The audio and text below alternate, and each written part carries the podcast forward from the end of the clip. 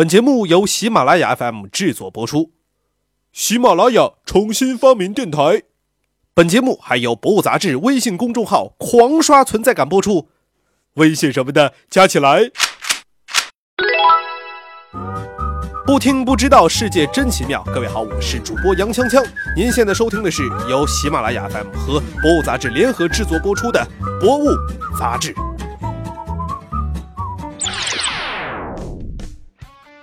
作为素食主义者的小李子，在《荒野猎人》这部电影当中呢，出于角色的需要，破戒吃生野牛肝、吃生鱼等等等等啊，也是蛮拼的啊。不过呢，幸好他终于不用再陪跑了，拿到了小金人。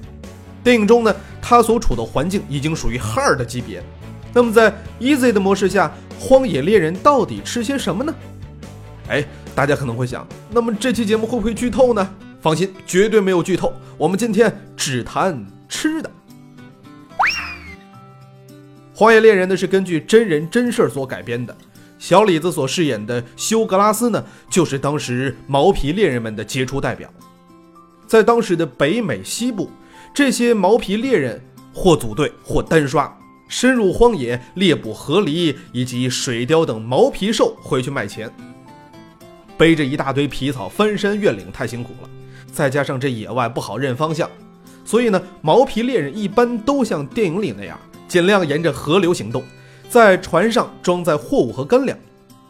毛皮猎人最常吃的干粮呢，是一种从印第安人那儿买来的食物，叫什么呢？叫 pemmican 干肉饼。印第安干肉饼呢，既不是有皮有馅儿的面饼，也不是简单的牛肉干儿，而是先把切成一条条的瘦肉呢，用慢火熏干，然后用石头捣成碎渣渣，然后呢，加入牛油、骨髓、晒干的浆果。比如蔓越莓或蓝莓，以及坚果仁等配料混搭在一起，最后做成的干肉饼。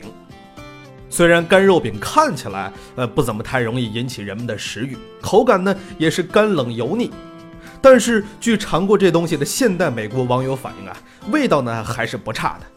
而且比起当时白人那种又硬又齁、不水煮就咬不动的咸肉比起来，干肉饼恐怕也不算是太难吃。它还有着不需要烹饪、不需要加热的优点。不过呢，由于没有放香料，干肉饼的味道应该比不上今天国内超市的那些改良版的零食牛肉干儿。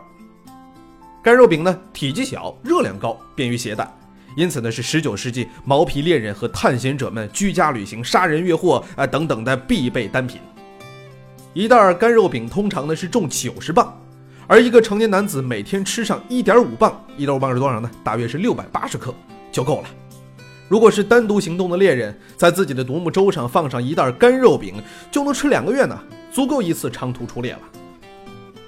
不同于亚欧大草原上的啊游牧民族，北美西部的印第安人过着游猎生活，他们呢还没有解锁畜牧业这项科技，因此当时用来做干肉饼的肉，大都是来自于野生动物。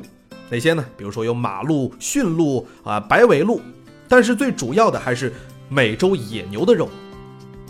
从一万年前冰河期结束一直到十九世纪，美洲野牛都是北美西部大平原上的主人，一度达到六千万头，一群一群漫山遍野呀。生活在大平原上的苏族、曼丹族、阿帕奇族等印第安人，就把野牛当成了最重要的资源。除了烤野牛排做成野牛干肉饼，他们还用野牛的皮呀做衣服和帐篷，用牛骨头、牛角制成各种工具，捡牛粪当柴火烧，等等等等。可以这么说，离开了野牛，简直就没法生活了。